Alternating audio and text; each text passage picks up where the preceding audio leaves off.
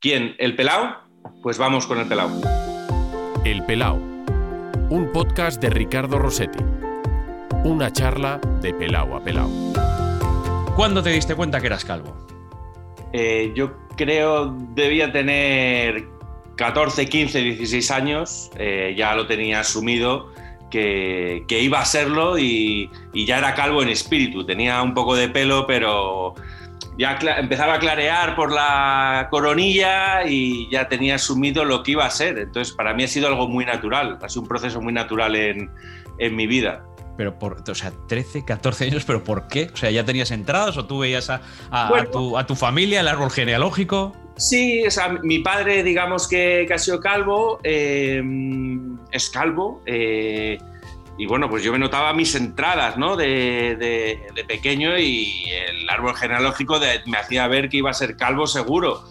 Eh, lo que sí que es verdad es que lo que yo pensaba que iba a empezar a perder pelo por aquí, al fin, o sea, la parte frontal, al final se me empezó a clarear mucho lo que era la coronilla y entonces para mí era un sinsentido. Eh, entonces ya me, me, me- empecé a cortar el pelo con maquinilla. Nunca me he afeitado al cero, nunca me he afeitado al cero. Siempre lo digo todos los veranos que lo voy a hacer, pero me da miedo. Soy muy torpe, entonces me da miedo pasarme la, la cuchilla y cortarme, ¿no? Entonces eh, siempre me lo corto al cero y, ya está. Es- Llevo más años calvo que, que con pelo en mi vida, o sea que eh, te rapabas. ¿Y, y cuándo tienes la sensación de, mira, ya es que ya por aquí ya no paso la maquinilla o la paso poco ya? ¿Ese momento cuándo es?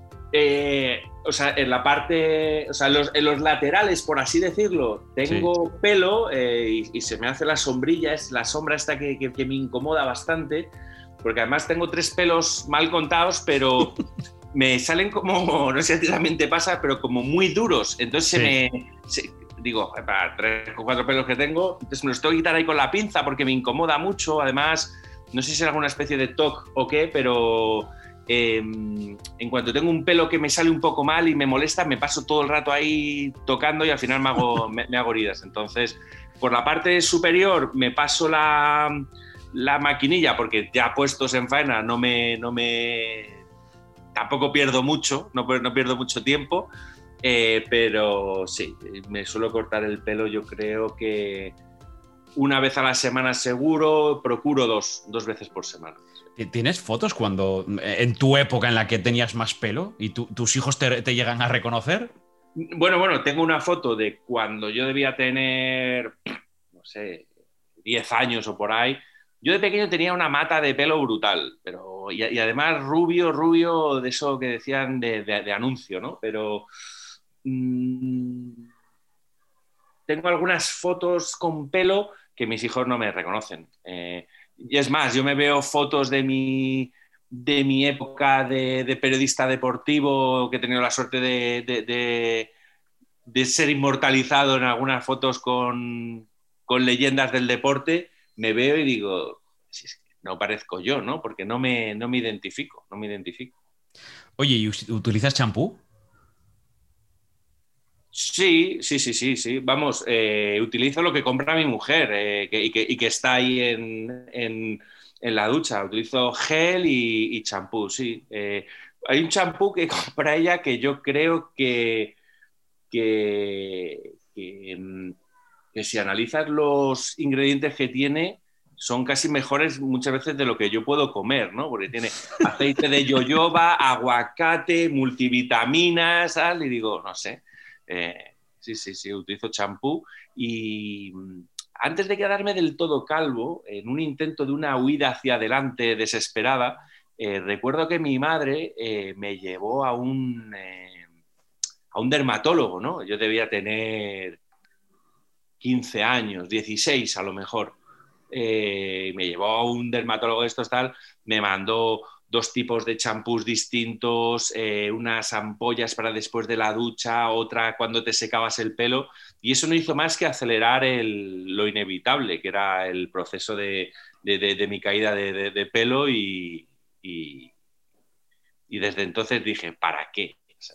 Hay mucha gente que, que dice, pero no te ves con pelos y ahora hacen maravillas, tal, esto, vete a Turquía, tal. Y digo, ¿pero para qué? O sea, si es que tampoco le he dado mucha importancia nunca a mi, a mi apariencia física, la verdad, ¿no? Yo recuerdo una, hice mía una frase esa de, de, de Andrés Montes, ¿no? De, de, vestido un gentleman desnudo, un chimpancé, pues igual, tampoco le he prestado demasiada atención en, en, mi vida, es lo que hay. Voy sin careta y así soy y hay que tragar con ello, ¿sabes? Hola Eduardo Shell, ¿qué tal? Muy buenas. ¿Qué tal? Muy buenas. Bienvenido al Pelao. Gracias. Oye, llevabas tiempo en la lista, ¿eh? Tengo que buscar un huequito, un huequito. Eh, he revisado antes eh, y teníamos algún tuit ahí en, mensajes directos de, hacía bastante tiempo. Sí, sí, sí, sí, sí, pero nunca, nunca escogió. Había, había que, cuadrar un poquito de agendas y ahora me aparecía un, momento, un momento maravilloso. Em, ¿Qué tal? ¿Qué haces? ¿Qué es de tu vida? ¿Cómo, cómo, estás alejado del, del, periodismo desde hace cuánto? ¿Desde hace cinco o seis años? Pues eh, colgué las botas, por así decirlo, em, después de los Juegos de Río, en 2016. Eh, aproveché, yo llevaba ya 16 años en marca. Eh, en el periódico, eh, haciendo lo que a mí más me gustaba, que era no periodismo deportivo, sino eh, periodismo de baloncesto, o bueno, incluso ni periodismo, hacía crónicas de baloncesto, noticias de baloncesto, reportajes eh, relacionado con el baloncesto, ¿no? que a mí es el, realmente el deporte que, más me ha gustado. Siempre he tenido la suerte de, dedicarme a él y entrevistar a auténticos cracks, estar en los mejores momentos del baloncesto, eh, baloncesto español. Y mm, bueno, la vida me cambia, eh, primero en 2010 con la llegada de, mi hijo el mayor, eh, Lucas, en 2010. Eso ya me hizo ver las cosas con otra perspectiva, ¿no? Los horarios de periodista deportivo y los fines de semana y todo eso es agotador. Em, y luego en 2013, cuando nace mi segundo hijo, Mateo, pues, eh, bueno, pues como sabes, a él le diagnosticaron con apenas mes y medio de vida una, leucemia complicadísima, eh, de un pronóstico fatal. Em, afortunadamente, él ahora, ocho años después, está bien. Eh, y eso te cambia la vida, te hace replantearte muchas cosas. activamos en su momento la iniciativa de Médula para Mateo, y cuando mm, tuve la oportunidad de 2016 ya, eh, después de hablarlo varias veces con, mis directores, em, ya aproveché que había un momento de una salida posible, eh, de un ERE, y me apunté eh, al director actual de marca, que era Juancho Gallardo, no lo entendía, no lo entendía que me fuera y me dijo, no te puedo hacer cambiar de opinión, ¿no? Cuando yo le esgrimí un poco los mis motivos de, salir para poder intentar eh, formar parte de una fundación o de una asociación que tuviera un poco más de impacto en lo social, él me dijo, no te voy a hacer cambiar de opinión, es imposible, así que eh, las puertas de marca siempre las tienes abiertas para volver cuando quieras y desde entonces pues eh, dedico a, eso, a tuve la suerte de incorporarme con una pequeña fundación que se llama Uno entre 100.000, que hacía eh, investigación de, leucemia infantil. Y el año pasado, justo antes de la pandemia, eh, me incorporé a la Fundación CRIS contra el Cáncer, que es un auténtico transatlántico de, la investigación y, ahí está el director de, la fundación de la, unidad CRIS contra el cáncer del Hospital de la Paz, es Antonio Pérez Martínez, que es el, médico que curó a Mateo. Y desde entonces, desde cuando le curó, yo tenía esa necesidad de poder reencontrarme con él y de poder hacer proyectos juntos, etc. Y, quisieron que me incorporara eh, director de comunicación, eh, ayudando con temas de comunicación, etcétera, para que la Fundación CRIS sea un poco más visible y en esas estamos, eh, peleando día a día con, el cáncer infantil y sin prácticamente desconectar, ¿no? Bueno, vamos a hacer una cosa, lo primero. Para la gente que esté escuchando el podcast solamente de audio, les vamos a decir, les vamos a recordar ese hashtag de, médula para Mateo, M4M, ¿verdad? Ese es el que, se hizo. Y para los que lo vean a través de YouTube, mira, desde ahora mismo y aquí debajo ya vamos a poner el hashtag que va a quedar toda la entrevista. Esto para que quede claro. Porque, claro, habrá gente que te haya conocido. yo creo que hay poca gente que ya no te conoce, pero yo no sé si te sientes ya Eduardo Shell o el padre de Mateo. No, el padre de Mateo, lo tengo muy claro. Desde, desde que entras en la realidad del mundo del cáncer infantil, ingresas eh, en una planta de oncología infantil, eh, pierdes tu nombre y automáticamente siempre pasas a ser el padre de. Yo siempre lo llevo con mucho orgullo. Eh, primero fui el padre de Lucas, sigo siendo el padre de Lucas y el padre de, Mateo, y así me, reconoce mucha gente, ¿no? Se quedan un poco con tu cara, ¿no? Ese tío calvo, gordo, eh, con, barba y tal, eh, pero siempre dicen, me identifican con, Mateo y para mí es un orgullo y ojalá que para él, cuando sea mayor y mm, ojalá sea algún día consciente de, de, mm, lo mucho que yo creo que ha ayudado, eh, se sienta orgulloso del movimiento que generó y que, y que ha ayudado a salvar vidas, porque eso es así. Nosotros empezamos con la iniciativa de Médula para Mateo, pues para concienciar sobre la donación de médula, eh, porque cuando nos cuentan a nosotros que la única esperanza de vida que tenía Mateo era un trasplante de médula, eh, nosotros no sabíamos lo que era un trasplante de médula. Eh, yo pensaba que para hacerte donante médula, pues te tenía que pinchar un cirujano en la columna vertebral, que si le temblaba la mano y te pinchaba mal te podías quedar paralítico, que era complicadísimo y cuando me cuentan lo fácil que es y que no tiene nada que ver, que a partir de una simple analítica de sangre puedes entrar en ese banco mundial de donantes de médula y que si algún día eres compatible con alguien que es muy complicado, eh, eh, terminas ese proceso de donación y que no es más que estar durante unas cuantas horas, estar donando sangre, ¿no? Como si estuvieras en diálisis, ¿no? Estás viendo ahí en tu tablet una serie que te guste y te vas a tu casa con la satisfacción de haber salvado una vida, ¿no? Entonces nosotros empezamos ese movimiento de médula para Mateo, médula para todos, que el único objetivo era concienciar a la gente. Jamás pedíamos un donante para Mateo, porque primero, aparte de que es ilegal, me nos parecía en casa amoral o inmoral o como quieras, no era justo eh, y, lo pedíamos para concienciar a todos. Y además que si tú te haces donante, no vale ir, no, yo solamente me hago donante para Mateo o para cualquiera, no, no, esto es una cosa, donación, una donación es altruista, universal.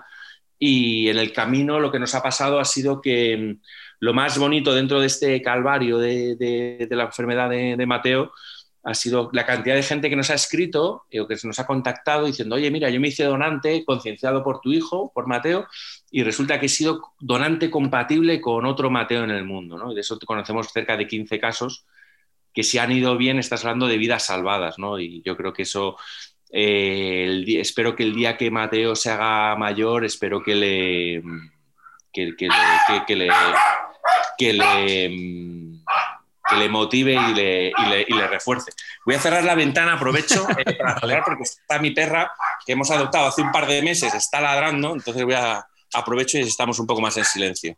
No te preocupes, mira, cosas que pasan en un podcast no lo vamos ni a cortar, vamos a, verte caminando por la, por la, casa y por lo menos, mira, eh, eh, en tu casa y vida también, la, vida que da, que un perro o una perra en, en este caso, ¿qué perra es? Aprovecho y te pregunto. Pues se llama Leia, es un, la raza es un pincher, que yo es la primera vez que lo escuché, cuando lo adoptamos hace ahora ya tres meses. Eh, la madre es, era una, es una pincher y el padre no se sabe muy bien. Entonces, ella está cruce entre Chihuahua y Doberman, yo creo. Es un poco el... Se cree un, se cree un Doberman eh, porque está ahí como ladrando, interactuando ¿no? con, con todos pero es pequeñito, es pequeñito. Ya.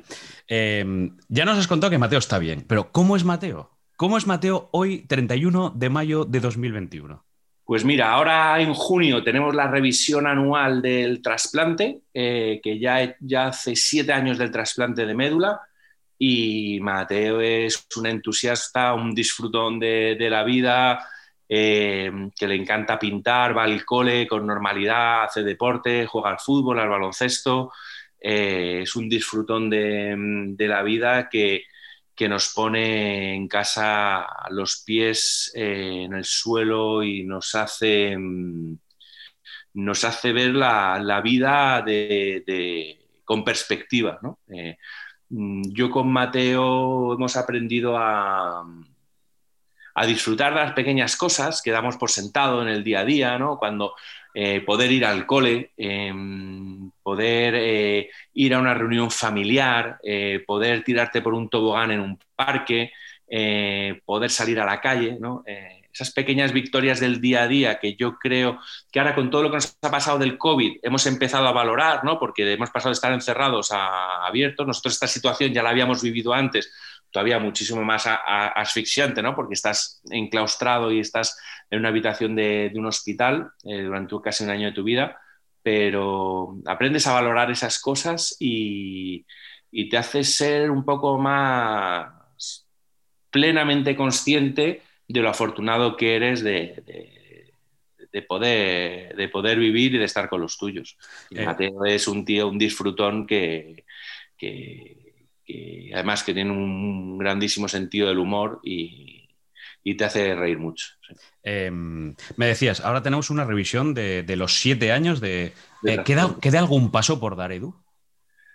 Eh, ¿Sabes qué pasa? Que la leucemia de Mateo, que es una leucemia mielomonocítica juvenil que apenas diagnostican a un niño de cada millón. Yo eh, lo, digo porque voy a pedir perdón por mi ignorancia en todos estos temas y que a lo mejor estoy preguntando algo que, hay mucha gente que sabe o que es muy obvia y que yo desconozco, pero prefiero preguntarte. Por eso digo lo de ¿Hay algún paso que dar a partir de.? ¿O, qué, cuáles son los siguientes pasos que, tiene que dar Mateo?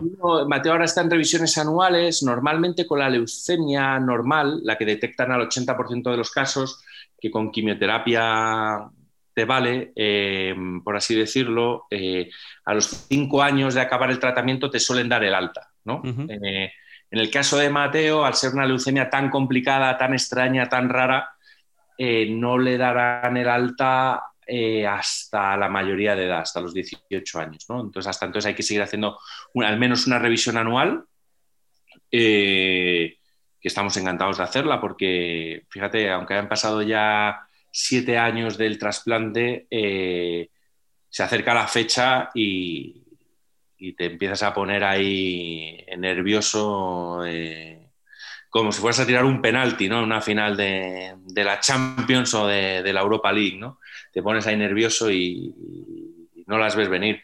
Entonces, eh, bueno, está en esas, en esas revisiones y, confiando en que todo vaya, que todo vaya bien, ¿no? La última revisión que tuvimos año pasado, médicamente, eh, el médico eh, nos dijo que le veía, creo que no se puede expresar por el horario en el que estamos, pero su diagnóstico es, yo a este niño le veo de madre, así que, bueno, pues yo le sigo viendo igual, ¿no? Ojalá las analíticas y todo lo, reflejen también, ¿no? Pero bueno, ahí, ahí estamos, ahí estamos. Edu, eh, bueno, vosotros lo habéis pasado muy mal, eh, esto te lo he escuchado muchas veces, te, lo he visto en redes sociales, has contado tu proceso.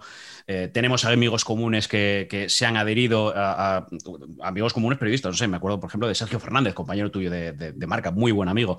Em, ¿Cómo lo ha vivido Mateo? Porque, claro, esto le pilla siendo un bebé, él ha ido creciendo con este proceso. Digo, digo yo que eh, en algún momento, no sé si se da cuenta y hasta qué punto coge conciencia un niño que ahora tiene 7, 8 años em, de lo que ha pasado. Porque claro, esto a lo mejor para alguien mayor de edad, para alguien con mayor conciencia, pero para un niño de 7, 8 años, saber todo su proceso, no sé cómo lo ha asimilado, cómo, cómo ha sido esa normalidad para él y qué es lo que pasa por su cabeza.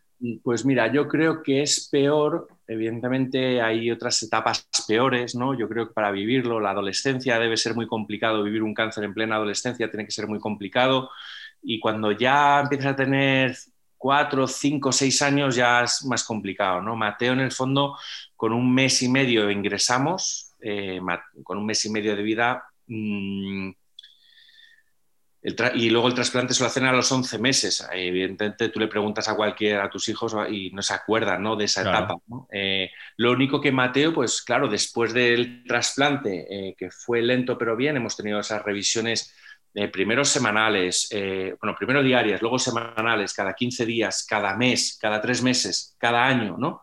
Así tú le preguntas y él lo ha normalizado. Él muchas veces el otro día celebrábamos su octavo cumpleaños y decía ocho años y siete con mi médula nueva. Eh, hace un año y pico le recuerdo que un día hablando con no sé quién, con un niño que conocía, le dijo, oye, ¿tú a qué hospital ibas de pequeño?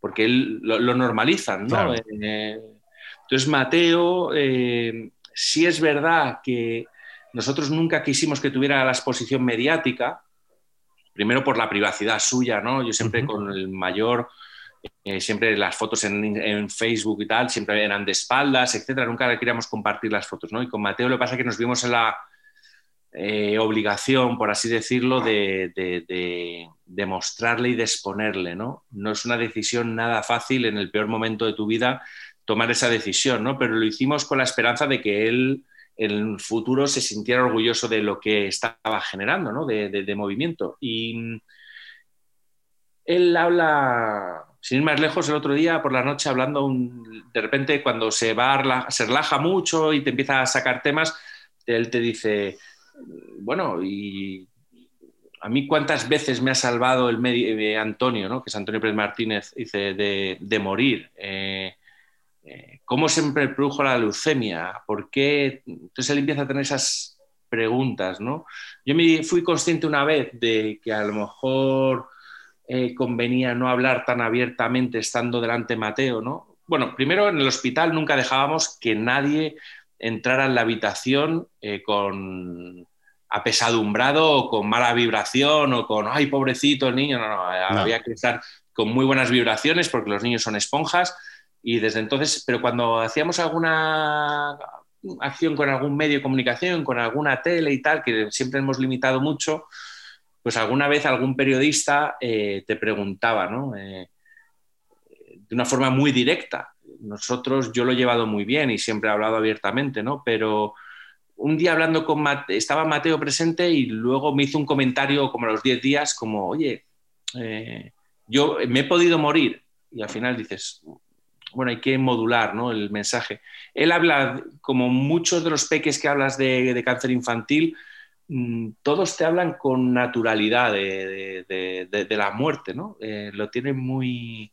Saben que han sido ahí, yo siempre digo que unos, como una especie de funambulistas, ¿no? Que, se, que van ahí haciendo equilibrismo entre la vida y la muerte, porque es así, el cáncer es así. Eh, unas veces lo puedes superar y otras veces no, y tenemos que seguir apoyando la investigación para que cada vez haya más casos satisfactorios, pero bueno, eh, hay que, hay que, hay que, son muy conscientes, son muy conscientes y Mateo, Mateo lo es y te habla abiertamente, ¿no? Cuando celebramos las carreras solidarias de médula para Mateo, que las hacemos para recaudar fondos para apoyar proyectos de investigación, eh, con Antonio Pérez Martínez, con Cris contra el Cáncer, pues él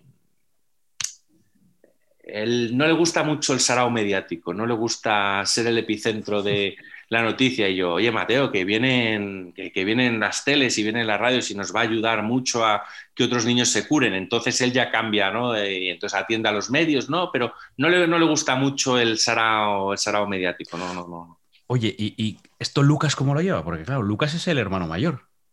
Pues mira, eh, Lucas, yo creo que. ¿cómo, lo llevó? En el momento de enterarse, de, que empieza a ser consciente de que su hermano pequeño está, está malito, y ahora cómo lo lleva, eh, sabiendo ser hermano mayor y con lo que supone los que somos hermanos mayores que cuidamos a los hermanos más pequeños? Para mí, Lucas es la persona eh, más generosa que conozco en mi vida. joder, es que me emociono. El, cuando Mateo le diagnostican, eh, Lucas está, tiene dos años y medio, eh, él, es, eh, él, es, de diciembre, ¿no? Entonces, es, le diagnostican a Mateo el verano que él deja la guardería para pasar al cole. Sí. Y mucha gente dirá, bueno, una tontería, ¿no? Pero es un gran cambio para, un niño. Es un cambio, no te voy a decir traumático porque hay otras cosas... No, pero difícil para esas edades. Es difícil, es un verano en el que tienes que aprender a controlar, eh, dejar el pañal, eh, claro, y para los que además son de diciembre, pues es muy complicado. Y ese verano desapareces de su vida prácticamente, porque se trata de la urgencia de la supervivencia de su hermano. Eh, él lo lleva fenomenal, se pasa ese verano con, con, los abuelos, con los tíos, intentan hacer todo el mundo a él eh, que sea muy ameno todo para que no sufra la ausencia de, los padres y de su hermano. Es verdad que eh, entre que estábamos entrando y saliendo del hospital, pues eh, normalmente era yo el que salía porque Mateo era lactante, pues me pasaba las tardes con él, etcétera, ¿no? Pero siempre ha sido muy generoso y cuando Mateo tuvo ya el trasplante, a los dos años de trasplante, que es más o menos cuando te dicen que que puede rebajar un poco el umbral este de tensión, eh, eh, Lucas tuvo ahí ese pequeño repunte como de ahora quiero yo un poco de protagonismo, pero, pero poco más. Siempre ha sido excesivamente protector con, Mateo, eh, su mayor cómplice, mm, siempre antepone la seguridad y las peticiones de, su hermano pequeño por delante de las suyas y es extremadamente generoso, es, muy, muy, muy, muy generoso y para mí ha sido eh, un espejo en el que mirarme mi hijo, porque eh, de generosidad, eh, para decir, muchas veces pienso, digo, los sacrificios que hace él, pues hay, que seguir, ¿no? El ejemplo es, a mí me emociona mucho hablar de, de, la generosidad de, Lucas. Claro, porque me imagino que además todos te preguntamos por Mateo. Y claro, a lo mejor Lucas dice, yo también existo, estoy aquí. Sí, él, lo lleva con mucha naturalidad, él le encanta participar de, mm, cuando hacemos las carreras de médula para Mateo, etc. Y fíjate que ahora em, eh, ya lo hicimos el año pasado, sus... Eh, sus cumpleaños, sus comuniones, como a él le gusta mucho jugar al fútbol, pues él al final lo que hace es, dice, bueno, pues al final, pues todos los compañeros suyos, le, entre todos le regalan algo, un juguete, ¿no? Pero siempre hay como una especie de bote común, ¿no? Y entonces él siempre dice que, el dinero que se recauda, que él lo dona a, la investigación del cáncer para que otros niños que han estado malitos como su hermano, pues se puedan curar, ¿no? Entonces, a mí me parece tremendamente generoso, porque otro niño de, su edad te diría, oye, quiero una Play, quiero no sé cuántos, tal, pero él siempre ha sido, siempre ha sido así. Y este año, de hecho, em, dentro de la Fundación Cris contra el Cáncer, hemos lanzado una plataforma de, retos. Eh, como deportivos y no deportivos, de esto que hay gente que se hace el camino de Santiago y dice quiere que le sponsorice sus kilómetros, ¿no? Pues dentro de esta plataforma que además me gusta mucho cómo se llama, se llama Ganar al Cáncer, Tú entras ahí, das de alta tu reto y vas pidiendo que la gente te, vaya haciendo donaciones, ¿no? Pero son para retos deportivos, gente que hace esto, gente que hace Madrid-Lisboa en bicicleta, eh, a mí me parecen auténticos titanes, o para gente que de repente va a hacer un cumpleaños, una, unas magdalenas o qué, pues haces una comida solidaria, ¿no? Pues él quiere hacer eh, un torneo de fútbol benéfico en el que invita a mucha gente a jugar de, sus amigos y todo lo que recauda lo, destina a, un proyecto de investigación, a uno en concreto que hemos abierto dentro de, la Fundación CRIS. Hemos abierto un proyecto que se llama el Proyecto Mateo, que, mm, que, trata de... Han contratado a una investigadora eh, para que investigue... Eh, la leucemia tan complicada que superó Mateo, que como afecta a uno de cada millón de niños, pues no se investiga. Entonces, y a partir de los cuatro años, como te toque, es muy complicado superarla, ¿no? Entonces están intentando dar con la quimioterapia no sirve, el único, el único modo es el trasplante de médula, pero si falla, pues se quedan sin alternativas.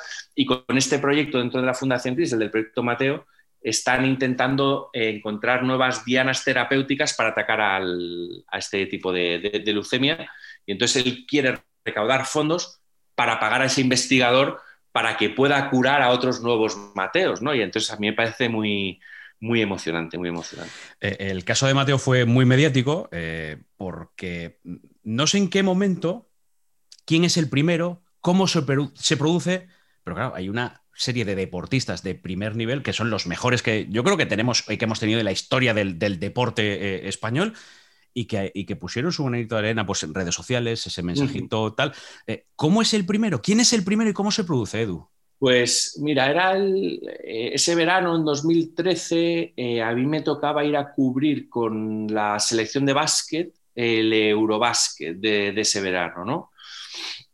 Entonces, cuando a Mateo le diagnostican la leucemia, que es a finales de junio, pues claro, yo lo que hago automáticamente cuando veo que no sé qué va a pasar con mi vida porque me tengo que centrar en la de mi hijo, lo primero que hago es ir a hablar con Oscar Campillo, que era el director de marca, y fui, entré en su despacho, el pobre hombre llevaba apenas un mes y le dije, mira, vengo a que me despidas, porque me dice, pero ¿por qué tal? Y digo, quiero que me despidas porque hay un ERE abierto en este momento, eh, te toca hacer, mm, dar una serie de bajas, digo, te lo pongo fácil. Y me dice, ¿pero por qué? Y digo, pues mira, han diagnosticado una leucemia a mi hijo, eh, me, voy a desaparecer de aquí porque no sé cuándo voy a volver. Eh, porque no sé si mi hijo va a seguir vivo mañana o no, ni sé qué secuelas puede tener, etc. Entonces, como me quiero centrar en esto, quiero que me despidas. Entonces él me dijo, mira, mira, no... Eh, apuntó mi nombre, te llamas, Eduardo Shell, tal. Digo, mira, al único que no van a despedir de toda la empresa va a ser a ti, así que ahora te vas al hospital, estás con tu hijo, si necesito algo de ti ya te llamaré, eh, pero bueno, ya vuelve en septiembre o cuando tú quieras, y si necesito algo de ti ya te llamaré. Entonces, mm, empecé a comunicar a los jugadores, bueno, es un gesto que, que jamás olvidaré de Oscar Campillo que siempre estaré eternamente agradecido, ¿no? Entonces, automáticamente yo empecé a comunicar a los jugadores de la selección de baloncesto, al presidente, eh, con los que ya después de tantos años, muchas veces, pues te pasa como a ti, ¿no? Una trasciendes muchas veces la barrera de profesional, ¿no? Y sin intentar perder la, la, objetividad, pero pierdes la, la, barrera esa, ¿no? Entonces les iba diciendo, oye, soy baja este verano porque para el Eurobásquet porque mi, a Mateo le ha pasado esto, tal, le han diagnosticado. Eh, y de los primeros con los que hablé fue con José Calderón, con Pau Gasol, eh, y me dijeron todos, oye, ¿qué podemos hacer? Eh, hay que recaudar fondos, tal. Dije, no, no, no es de recaudar fondos, se trata de concienciar a la gente de lo que es hacer donante de médula. Se lo explicamos, todos empezaron a apoyarlo, sabiendo todos que no era para Mateo, sino para cualquier Mateo se podía beneficiar, ¿no? Que siempre poníamos el énfasis en eso, ¿no? Entonces los jugadores de la selección de básquet se, volcaron. Recuerdo la presentación de ese, ante todos los medios de comunicación de la selección ese verano eh, y que el mensaje que dieron fue que querían ganar la medalla para dedicársela a Mateo, eh, porque le sentían como uno más del equipo. Y al igual que yo tengo esa relación con todos los jugadores de la selección y más allá de la selección, pues había otros periodistas eh, amigos del periódico, de marca y de fuera de marca, pues que a su vez tenían esos grandes contactos. Pues eh, recuerdo a Miguel Ángel Méndez habló con Fernando Torres, ¿no? Y fue de los primeros también que posteó. Joan Solsona de tenis de marca, pues habló con Rafa Nadal, o que también había hablado Pau Gasol con Rafa Nadal para que lo hiciera. Alejandro Valverde, me, la lista es tan infinita, o sea, todos, todos, todos se volcaron, hasta eh, David Sánchez habló con, Pep Guardiola para que posara, hiciera ese y generara ese, em, ese awareness que le llaman, ¿no? Eh, ese impacto. Y lo bueno que tuvo es que, em, bueno, es, es que se, desmadró todo, vamos, se desmadró, se nos fue de las manos hasta el punto que de repente eh, ves un día a Guns N' Roses tuiteando sobre hazte donante, apoya a Médula para Mateo, a Ellen Pompeo, la, actriz de Anatomía de Grey, a actores de Hollywood. Eh, entonces, eh, ese verano, después de verano, nos contactan desde distintos países, desde Estados Unidos, desde Inglaterra, desde Alemania, Italia, nos empiezan a contactar diciendo que han notado un interés, un boom de donantes y que han ido tirando del hilo y que todo obedecía a un movimiento que había generado un niño de... Eh, es que José Calderón, ese verano que ficha por los Dallas Mavericks, en el Jumbotron de, la American Airlines, eh, sale un reportaje sobre Calde y sale un fotón de, Mateo y cómo hacerte donante de médula, ¿no? Pues ojalá salieran de allí nuevos donantes de médula de Dallas y que alguien fuera compatible con alguien, ¿no? ese era el objetivo desde el principio y la verdad es que Mateo aparecía en los telediarios de Rusia, de Israel, de Nicaragua, de Argentina, de, toda, de, todo el planeta. Fue, fue brutal, fue brutal el impacto que tuvo, eh, la generosidad de todos estos deportistas eh, apoyando esta causa, porque mm, fue muy generoso por su parte y sostenido en el tiempo, y luego también de todos los periodistas amigos y de todos los medios de comunicación que, que se volcaron y le dieron cobertura porque entendían como nosotros que no era solo para Mateo, sino era para cualquier eh, Mateo del mundo. Y eso es lo que nos, nos lo que movíamos y lo único que queríamos era conseguir nuevos donantes de médula. He leído en alguna de las entrevistas que eh, no todo fueron cosas fáciles, que alguno con este movimiento te dijo, ¿qué, estás haciendo? Pero, pero esto, esto, no... Y, no sé, con el paso de los años es como, eh, ¿cómo que no es bueno un movimiento de concienciación en redes sociales que mm. hace conocer lo que está pasando? Sí, nosotros dentro de la ignorancia, que es muy atrevida y aventurera, ¿no? Em, pensábamos... Eh, dijimos, bueno, yo era periodista deportivo, eh, conocía las redes sociales, eh, yo ya entonces pues pensaba que la forma de comunicar tenía que ser otra. No puedes, si yo no sabía lo que era la donación de médula, vale que era periodista deportivo, pero bueno, teóricamente debería haberlo sabido, ¿no? Ni mi círculo cercano lo sabía, ni el círculo cercano de mi círculo cercano sabía lo que era la donación de médula, pensamos que algo se estaba haciendo mal. Y entonces eh, todo nace a partir de un tuit inocente que pongo una noche de, julio, que pongo, eh, a Mateo le han diagnosticado eh, una leucemia y quería pedirte que llames a la Fundación Carreras, que es de la que genera, la que cuida y, promueve el Banco de Médula en España, te informes y hagas y te informes y ojalá te hagas donante, ¿no? Se colapsó el teléfono de la Fundación Carreras, eh, la gente de una forma muy solidaria eh, quería atender, ¿no? Es verdad que si la leucemia me la llegan a diagnosticar a mí con 40 años o a ti, no despertamos la misma simpatía que un niño recién nacido. Eh, y automáticamente notamos que mucha gente quería ayudar y quería saber cómo. Entonces montamos lo de médula para Mateo, para informar, siempre con información oficial ¿eh? de la Organización Nacional de Trasplantes, de la Fundación Carreras. Queríamos hacer una especie de información de servicio. ¿Qué pasa? Que eh, topamos con, el entonces director de la Organización Nacional de Trasplantes, Rafael Matesanz, que para mí es de las eh, personas más civilinas, negativas y dañinas que me he encontrado en mi vida y escribió, lanzó una nota de prensa diciendo que estaban prohibidos los, eh, los llamamientos dirigidos, eh, que esto no era el sálvese quien pueda.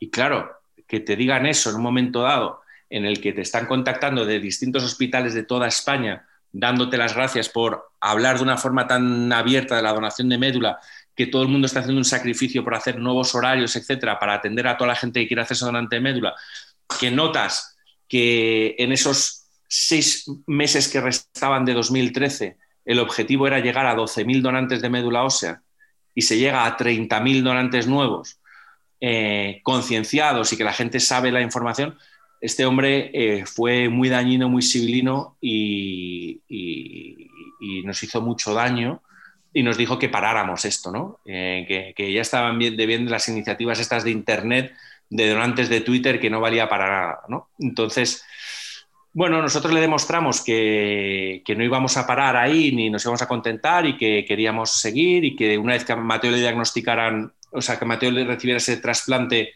eh, íbamos a seguir. Y mira, ocho años después estamos aquí hablando de, de, donación de médula. ¿no? Yo creo que no hemos parado en este objetivo de seguir concienciando y creo que ha sido positivo lo que hemos hecho eh, dio mucha visibilidad a otras tantas iniciativas solidarias de familias que estaban en esa situación. Eh, luego vino la campaña de Pablo Raez, eh, te acordarás que el pobre no pudo superar esa, esa, leucemia, pero también fue un ejemplo de vida y de superación y de forma de comunicar. y a mí cuando hay alguna familia que la diagnostican, ponen en Google leucemia y donación y entonces están con nosotros y me llaman y yo hablo con ellos y les ayudo a modular ese mensaje, ¿no? Porque siempre decimos que tiene que ser altruista, universal, concienciado, porque a mí de nada me sirve que tú te hagas donante de médula ahora, pero que si dentro de 20 años eres compatible con alguien, no cumplas con ese compromiso y dejes tirado a ese, a ese peque, ¿no? Yo lo que quiero es que haya muchos donantes eh, concienciados y solidarios y que atiendan esa llamada de, porque al final esa donación de médula salva vidas y es lo que necesitamos. Em, lo primero, te iba a preguntar, eh, ahora mismo qué necesitáis, me imagino que lo que necesitáis son donantes. Eh, segundo, eh, y aquí tengo que levantar la mano, porque vi ese movimiento y ya, sí, lo tengo que hacer, lo tengo que hacer, y mira, con toda mi vergüenza lo digo, no lo he hecho. Con lo que, ahora, ¿qué tengo que hacer, Edu? Yo que quiero ser donante, quiero participar en este proyecto y que puedo imaginarme que alguno de los que esté oyendo este podcast, a mí con que haya uno ya, ya, me vale, pero cuantos más sea mejor. ¿Qué tenemos que hacer? ¿Qué tengo que hacer para participar? yo le recomendaría al que nos escuche que entre en Médula para... A mí, recomiéndame a mí. Tienes la información en Médula para Mateo, ahí te explicamos con vídeos explicativos de, la Fundación Carreras en qué consiste la donación de médula. que la gente le pierda el miedo, sobre todo que diferencie médula ósea con médula espinal, ¿no? Y que hacer esa donación, si eres compatible con ese peque, ese mayor, esa persona que necesita ese trasplante, es muy complicado que tú entres en ese banco mundial y seas compatible con alguien, ¿no? Porque es muy complicado, pero claro, cuantos más seamos en ese banco mundial, más opciones tendrán los, los enfermos, ¿no? Los pacientes. En España, desgraciadamente, han bajado el, tope de edad a 40 años. No puedes hacerte nuevo donante eh, si ya has superado los 40 años, porque lo que buscan son donantes cada vez más jóvenes, que tiene su sentido, ¿no? Porque prefieren la médula de, un chaval de 20 años que la de un cuarentón. Eh, entonces, están bajando ese. Pero lo que sí sirve, si no te puedes hacer donante de médula, porque, entre comillas, se nos ha pasado el arroz, eh, lo que sí puedes hacer es divulgar, como estás haciendo tú, concienciando a la gente, haciéndole llegar este mensaje a la gente de que se informe de lo que es la donación de médula, que, no duele, que no es invasivo, que puede salvar vidas, que es un gesto altruista. Y eso es lo que necesitamos, muchos donantes de, médula, porque cuantos más seamos, más opciones tengamos, tendrán los, los pacientes. Y luego, en paralelo, lo que necesitamos es impulsar la investigación de cáncer en este país, porque en este país en España se diagnostican cada año 1.400 casos de cáncer en edad pediátrica. Eh, un 80% lo supera, hay un 20% que no. Yo no soy muy bueno en estadísticas, pero dos de cada diez no lo superan.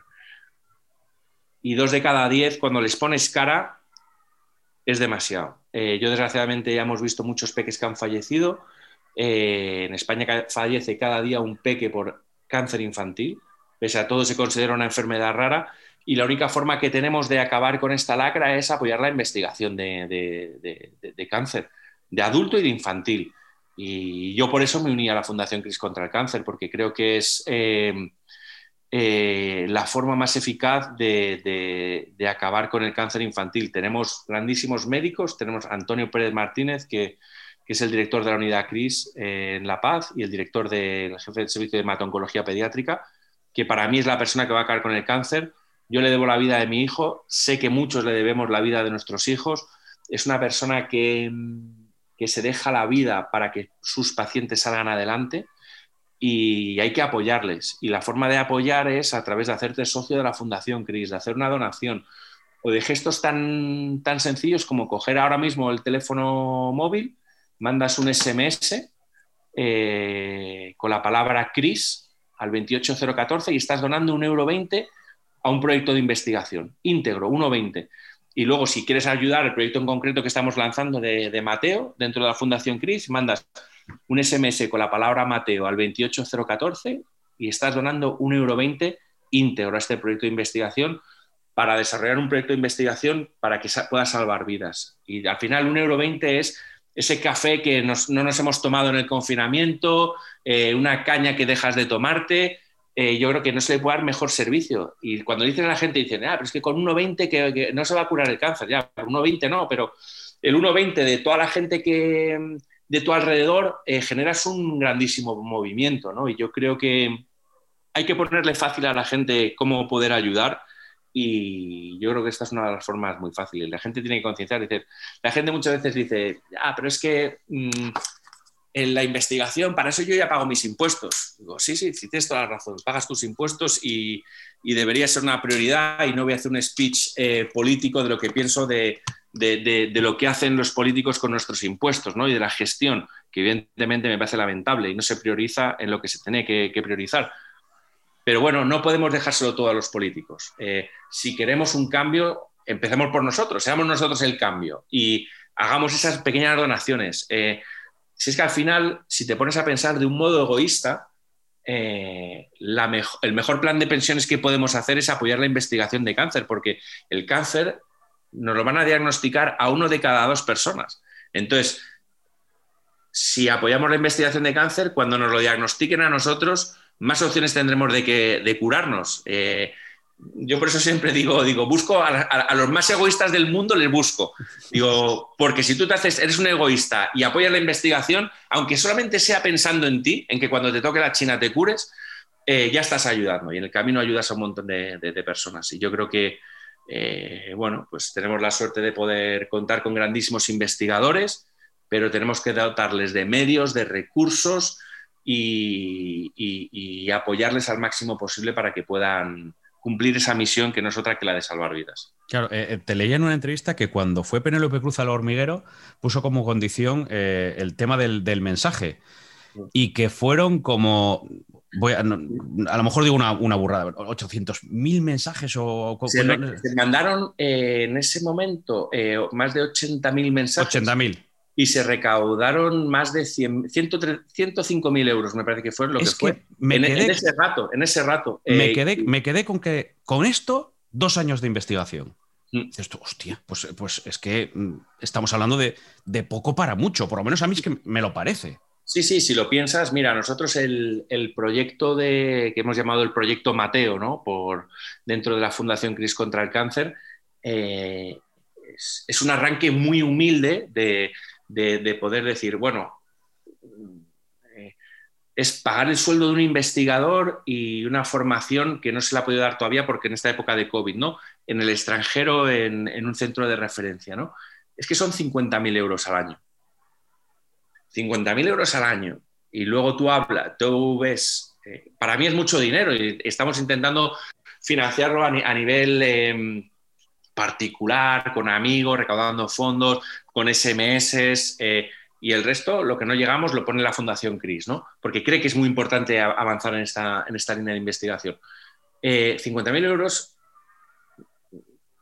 no es nada si lo, si lo comparas. Eh, eh, si yo tengo si toda la gente que nos siguiera en Twitter mandara ese mensaje, ¿no? Estaríamos eh, cambiando el mundo, ¿no? Eh, yo siempre lo digo. Luego al final, de repente ves un día en la tele que sale la ministra o el ministro de turno y te habla de una desviación de 5.000 millones que no es nada, ¿no? Que son unos pequeños ajustes. Pues 50.000. Digo, que, que, son 50.000 euros. O incluso para alguna empresa, ¿no? Que quiere que quiere ayudar y ser solidaria, etcétera. Además, luego además tienes los incentivos de, de la desgrabación fiscal, etcétera, ¿no? Yo creo que si si entre todos nos concienciáramos y, ayudáramos, eh, podríamos cambiar el mundo y, salvar, y salvar vidas. Y en esas estamos. Eh, ni que decir, tiene que, en lo que podamos, además de mandar mensajes o de hacer que se manden, luego, tengo una, proposición para ti. Em, oye, Edu, quería hablar también un poquito de ti.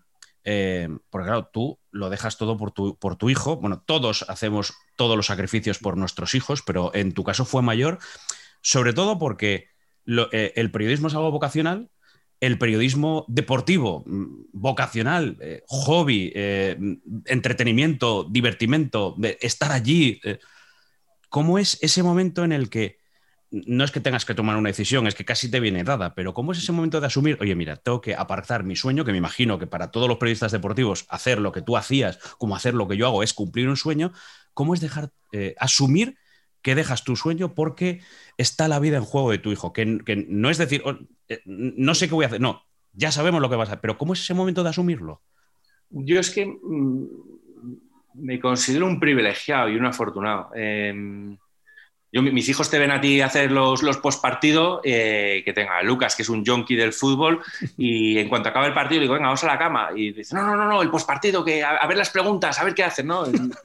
Eh, le, encanta, ¿no? Entonces yo me sentí un privilegiado porque en mi vida, eh, yo cuando empecé con este periodismo deportivo y entré en marca, a mí lo único que me gustaba era el baloncesto. O sea, a mí si me hubieran dicho, oye, no, pasas a ser el redactor estrella del Real Madrid, digo, no, hubiera sido un infierno. Yo solamente quería escribir de baloncesto y, era, y soy un privilegiado porque em, eh, he tenido la oportunidad de estar en europeos, en mundiales, en Japón, en 2006 con la selección cuando ganan, en los Juegos Olímpicos de Pekín. He tenido la suerte de entrevistar a Michael Jordan, a Karim Abdul-Jabbar, a Kobe Bryant, a, bueno, a todos los jugadores de la selección española eh, Scotty Pippen, a, gente que yo veía en la tele y decía, pero bueno, es que esto es increíble, ¿no? Yo tengo la suerte de, vivir eso profesionalmente, que supongo que solamente unos elegidos eh, tienen la suerte de cumplirlo. Y con elegidos no te digo que, yo lo haya hecho porque era muy bueno, no, no, porque me ha tocado a mí,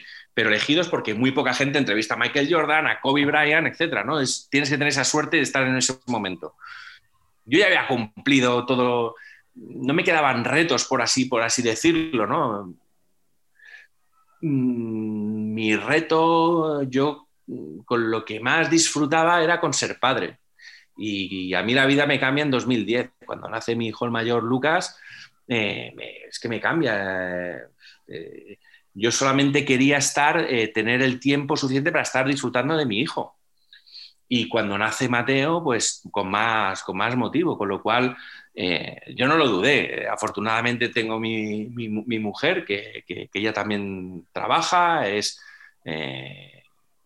por así decirlo, es la parte importante, ¿no? La que aporta el, e, sueldo a casa, ¿no? Eh, eh, y es la que a mí me ha permitido cumplir eh, mi, inquietud vital de, dejar el periodismo deportivo y dedicarme a intentar ayudar un poco más en la batalla diaria de, entrar a una fundación, como en su momento fue uno entre 100.000, como es ahora Cris contra el cáncer, de, poder tener un impacto. Era mi sueño, mi, mi anhelo vital y, gracias al apoyo de mi mujer y de mis hijos, pues lo, he podido cumplir. Pero es que no, no, lo dudé. Mucha gente me decía, cuando me fui del periódico, me decía, oye, pero eh, ¿dónde te vas o qué haces? Digo, quiero hacer algo, pero todavía no sé el qué. Digo, ya vendrán dadas eh, y podré incorporarme a ayudar, etcétera. Y he tenido la suerte de, en esta parte de, creo de poder haber ayudado a través de la médula para Mateo y ahora con la Fundación CRIS, antes con un 13.000, eh, poder tener un impacto en, en, las ayudas a la investigación y, de coger y decir, pues he ido a verme a tal empresa y la he convencido para que done, eh, eh, o que tales empleados hagan un reto solidario para que para, para ayudar y a concienciarles y a través de una charla en un colegio, etcétera, ¿no? y me siento contento de lo que he podido lograr, pero también con espoleado, ¿no? Cada día con, siempre lo digo, digo, yo me levanto con, las ganas cada día de acabar con el cáncer infantil. Y entonces ese es mi, objetivo que me marco todos, todos los días. No te veo muy por la hora de volver en algún día, a pesar de que tienes las puertas de marca abiertas. Mira, hacemos una cosa que, es genial dentro de marca, porque la considero mi casa, porque es así. Eh, eh, además, todos son muy fans de Mateo, o sea, todos, todos los jefes de allí, toda la gente que trabaja allí es muy fan. Y le propuse el verano pasado con Ander Mirambel, que es otro loco, zumbao, un tipo genial, eh, que dentro de poco se quedará calvo y ya podrá ser entrevistado por ti. Aquí lo estoy esperando. Me propuso em, que hay, con peques clientes de cáncer infantil entrevistáramos a deportistas. Y se lo comenté a, Edu García en Radio Marca. Y dije, oye Edu, em, a ver cuándo puedo hablar contigo porque tengo una idea. Y su respuesta fue, empiezas mañana. Y digo, pero si no te la he podido contar todavía. Y me dice, nada, nada, viniendo de ti, empiezas mañana. Y digo, bueno, déjame que te la cuente un poco. Les contamos este proyecto y entonces es eh, una vez al mes entrevistamos a con estos peques, entrevistan, hablan y les desmontan a los deportistas y se emite en Radio Marca, en Marca, en marca.com, con vídeo. Hacemos este, este, formato que haces tú de, vídeo para unas redes, eh, el audio para la radio y, nos lo hemos pasado muy bien. Hemos entrevistado ¿cómo, se, ¿cómo, se llama? Zumbados, Zumbados, se llama el programa. Zumbados. Y hemos entrevistado a Gerard Piqué, a a Ricky Rubio, a Billy Hernán Gómez, a Vero Boquete, a, Bruno Hortelano. Entonces, claro, los, chavales flipan, ¿no? Cuando les, ven y sobre todo les desmontan. Y, a lo mejor cogen, y yo me recuerdo con Piqué, con preguntas tan comprometidas como... Em, eh, Messi se va o se queda, eh, te vas a presentar a presidente eh, y, ya Piqué estaba ahí que, que, se partía de la risa, ¿no? Entonces es muy divertido ver cómo la gente, eh, además yo creo que con chavales también es un formato en el que se sueltan más, están más relajados que a lo mejor pueden estar contigo después de, un partido, ¿no? Que están ahí tensos. A, ver qué me pregunta este tío, y que seguro que, va a tirar sal en la herida y, me va a provocar un jaleo y por qué he salido a hablar yo y no otro y dónde está el capitán, ¿no? Pues entonces es muy divertido. Lo, has clavado, es, exactamente así. Es exactamente así. Y, tú sufriendo por haber, a ver, yo quiero, es que es muy complicado y son tres momentos de máxima tensión, ¿no? Y nosotros lo pasamos muy bien, hacemos un formato de de media hora inicialmente y luego al final estamos una hora hablando con el deportista y luego al final para el, Rocío Bracero, que también que es la mamá de, Super Samu, que es un superviviente, que nos edita el programa y hace una, una, producción genial, luego al final lo pasa fatal, porque me dice, Edu, al final no lo puedo recortar más de 40 minutos. y, es muy divertido, es muy divertido, lo pasamos muy bien. Oye, ¿qué, es, ¿qué es Radio Pelona? Radio Pelona fue el, primer proyecto con el que cuando yo entré en uno entre 100.000, eh, era el proyecto, por así decirlo, primigenio este, ¿no? Era una idea que tuvo eh, en su momento José Carnero, que era el fundador de Uno entre 100.000, él funda Uno entre 100.000 a raíz del caso de, de Supeque, de Guzmán, que también es un superviviente, y tenían en mente hacer un podcast, eh, un programa online, eh, y entonces en ese momento me incorporé yo a Uno entre 100.000 en 2016, y de nuevo, pues estaba esa idea ahí, ese proyecto, y un día hablando con Edu García, también en Radio Marca, le dije, Edu, tengo esta idea. Y me dice, pues venga, empieza mañana. Y estuvimos así con Radio Pelona un par de años. Em, entrevistamos en su momento a José Luis Abajo, Pirri, medalla olímpica de, esgrima, eh, con Chema Martínez, con jugadores de básquet, con Riga Ricky también entrevistamos. Y los chavales se lo pasaban muy bien. Y el objetivo, igual que con Zumbados, es eh, que durante un rato los chavales eh, dejen de pensar en, goteros, en quimioterapias, en tratamientos, ¿no? Eh, y que se lo pasen bien, sean los protagonistas y disfruten, y disfruten durante, durante un rato y se olviden de eso. Y claro, cuando tienen la opción de poder entrevistar a estos super cracks que te digo que estamos haciendo con Ander Mirambel en Zumbados, eh, flipan. Y luego lo mejor con Amaya Salamanca, la actriz también, que nos salimos del guion del deporte y estuvo muy graciosa. Tienes que verle a los chavales eh, eh, intentando ligar con ella, chavales de 8 o 9 años. fue muy divertido, muy divertido. Amaya entrando al juego, Amaya muy solidaria también, como todos. Y luego, además, dentro de este programa de Zumbados, también le damos la oportunidad a investigadores eh, que mm, que formulen esas preguntas y, se la hagan llegar al entrevistado, ¿no? Y, lo, pasamos, lo pasamos muy bien, lo pasamos muy bien. Em, dos cosas. Lo primero, eh, casi me puede quedar una segunda parte de la entrevista que, ya la haremos, ¿eh? Vale. Me, prometes otra visita al pelado, no sé, la, temporada que viene. Claro, pero es que hemos pactado que hasta ahora ya tenemos que, terminar. Bueno, primero, que llevamos casi una hora, que, a mí se me está haciendo corto y que te preguntaría mil cosas. Por, por ejemplo, me encantaría preguntarte por esa entrevista de Michael Jordan, por, por qué piensas tú de las Dance, pero esto te lo voy a dejar para el segundo pelado ya te digo que vas a ser el primero que va a venir dos veces. Em, y dos, como ya tenemos eh, que, ir terminando todo esto, vamos a ir cerrando la entrevista. Así que lo primero, ¿tú irías a Turquía?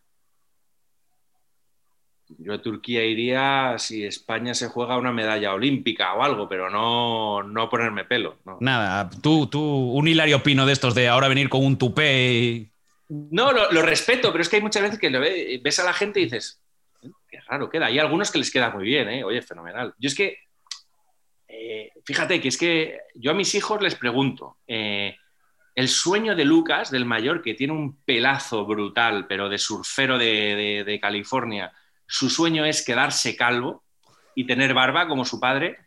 Y, y a Mateo, tú le preguntas que Mateo, tiene un pedazo también, ahora después de, todo, tiene, tiene, un pedazo y, cuando su madre se empeña en cortarle el pelo, dice, pero déjame que disfrute, que ya me llegará el momento como a papá, ¿sabes? Entonces, entonces yo lo tengo muy asumido, o sea, yo es que soy calvo y, no me molesta, me dicen, pero oye, ¿a ti no te molesta que un día te digan calvo? Digo, pues no, porque es que lo soy. Entonces, si soy calvo, es como si me dicen, yo qué sé, eh, ojos verdes o barbudo, pues sí, es que lo soy. Es que no... tenemos, espejos en casa, a pesar de que la gente no lo crea, tenemos espejos. Entiendo que hay gente que tiene traumas, etcétera. Nunca haría esto que hace a, estos políticos, alguno de estos de, que tienen el pelo, que se dejan aquí el pelo larguísimo y se lo hacia arriba. Ana Sagasti lo hacía esto. No, no, no, eso, eso no, no, no, podría, no podría, me sentiría ridículo. Oye, calvo icónico. Eh, pues yo recuerdo eh, de las pelis antiguas a Jules Briner. Es, una referencia bastante habitual. en esta sección. Ahora Zidane, Zidane desde hace años, ¿no?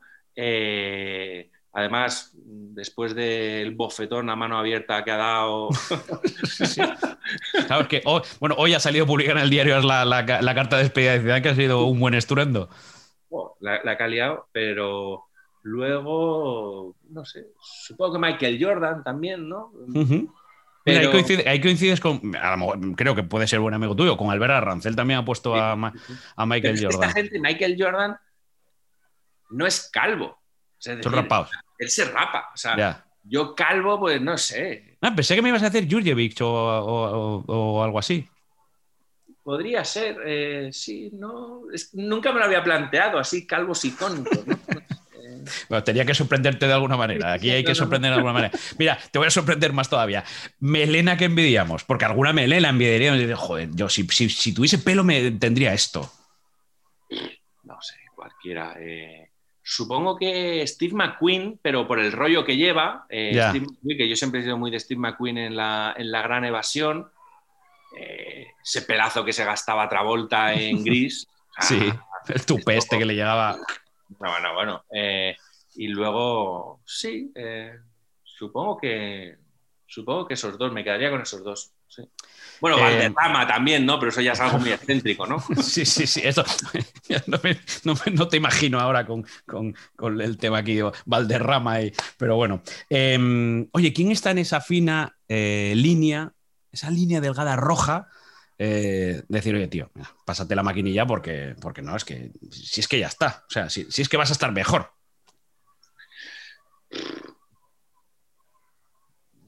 Me da igual que sea conocido, no conocido, que sea un amigo tuyo, o sea... Mm, no te sabría decir. Me, pillas, me pillas. Eh, es que hay gente que, lleva muy allá mm, que es una cosa que a mí nunca me ha gustado, ¿no? Lo de tener mucho pelo por aquí, por el lateral, eh, a mí nunca me ha gustado y por eso yo me empecé a afeitar, bueno, a cortar al cero por eso, pero no lo sé, la verdad, eh, quién puede estar ahí, no lo... Me pillas, me pillas. Bueno, Solo me queda una cosilla que tiene, que tiene aquí, a ver si lo pongo por aquí, porque todos los que pasan por aquí por el pelao tienen su regalo de una caricatura. Y así te ve Rafa, el caricaturista, que ahora encima, como nos eh, enseña cómo va dibujando el, perfil, este va siendo tú. Sí, sí, sí, sí, clavado, clavado. Sí, sí, sí, Vamos a ver cómo va terminando. Aquí se va conformando. Esto es como te ve a través de una fotografía. Esto es muy fácil. Buscas en Google, coge Rafa y ahí empieza a dibujar. Pero este Rafa es un auténtico crack. Y te, y te, y te queda así. Así es como te ve, cómo te dibuja. Pero bueno, bueno, bueno, este, este, este hombre es un auténtico crack. Bueno, pues em, esto es el regalo que, ya te enviaré además por correo electrónico para que lo tengas, para que lo utilices, para, que te quede, sobre todo para que recuerdes que hubo una primera vez que grabaste con, el pelado, que hablaste aquí en, el podcast, pero sobre todo porque habrá una segunda vez. Pero es que también, mira, me ha dicho, es que tengo que, tengo que buscar, quiero leerlo exactamente. Eh, y así te lo transmito, porque ayer cuando, cuando conoció tu historia y cuando me mandó la, caricatura, me dices, eh, mira, dile mañana que cuando tenga cualquier evento, cualquier sarao, mercadillo, lo que le dé la gana, que junta 4, 5, 6, 7, 8 caricaturistas para colaborar de manera gratuita y para montar un bolo que genere donativos para la causa. O sea que este es el mensaje que deja Rafa, el, caricaturista, que no solo te deja ese recuerdo, que espero que lo guardes con, cariño y que él espera que lo guardes con cariño, pues ahí tienes el ofrecimiento que era lo que... es su mensaje que te lo cuento tal y como me lo ha enviado. Pues eh, máximo agradecimiento a Rafa eh, porque me emociona de verdad eh, la gente que es capaz de regalar su tiempo. Em, de una forma altruista. Eh, este hombre para mí hace arte, eh, a mí me gusta dibujar, a, Mateo también le encanta dibujar, pero eh, es un auténtico crack y que la gente te regale su tiempo a favor de una idea o de un proyecto que estás promoviendo me parece, me parece brutal. Así que tienes que pasarme el contacto de Rafa, que algo haremos, no sé si algo presencial o a lo mejor algún reto en esto que te digo de la plataforma de, ganar al cáncer dentro de, la Fundación CRIS, eh, pero algo tenemos que hacer. Así que, de verdad, me ha, emocionado mucho, me ha emocionado mucho su, pues. su, ofrecimiento. Y nada, a ti, Ricardo, darte las gracias porque es un lujazo eh, tu tiempo, esta hora que me has regalado eh, para hablar de donación de médula, para hablar de los proyectos de, investigación que hacemos con la Fundación CRIS contra el Cáncer y pedirle eso a toda tu gente que te escucha y que nos ve, que manden ese SMS con la palabra Mateo al 28014. Mira, espera un segundo. Mira, al tiempo que vamos terminando, yo voy a mandar uno. Mira, aquí, déjame abrir un mensaje que me decías. Al número es 28014. 28014 y la palabra es Mateo. Mateo.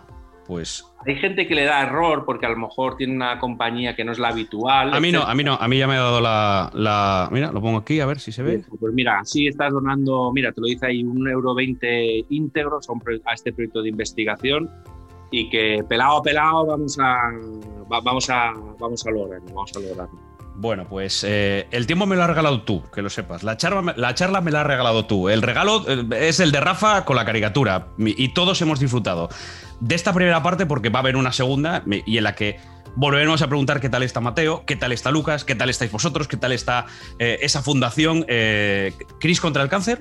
¿Me he quedado bien con el nombre?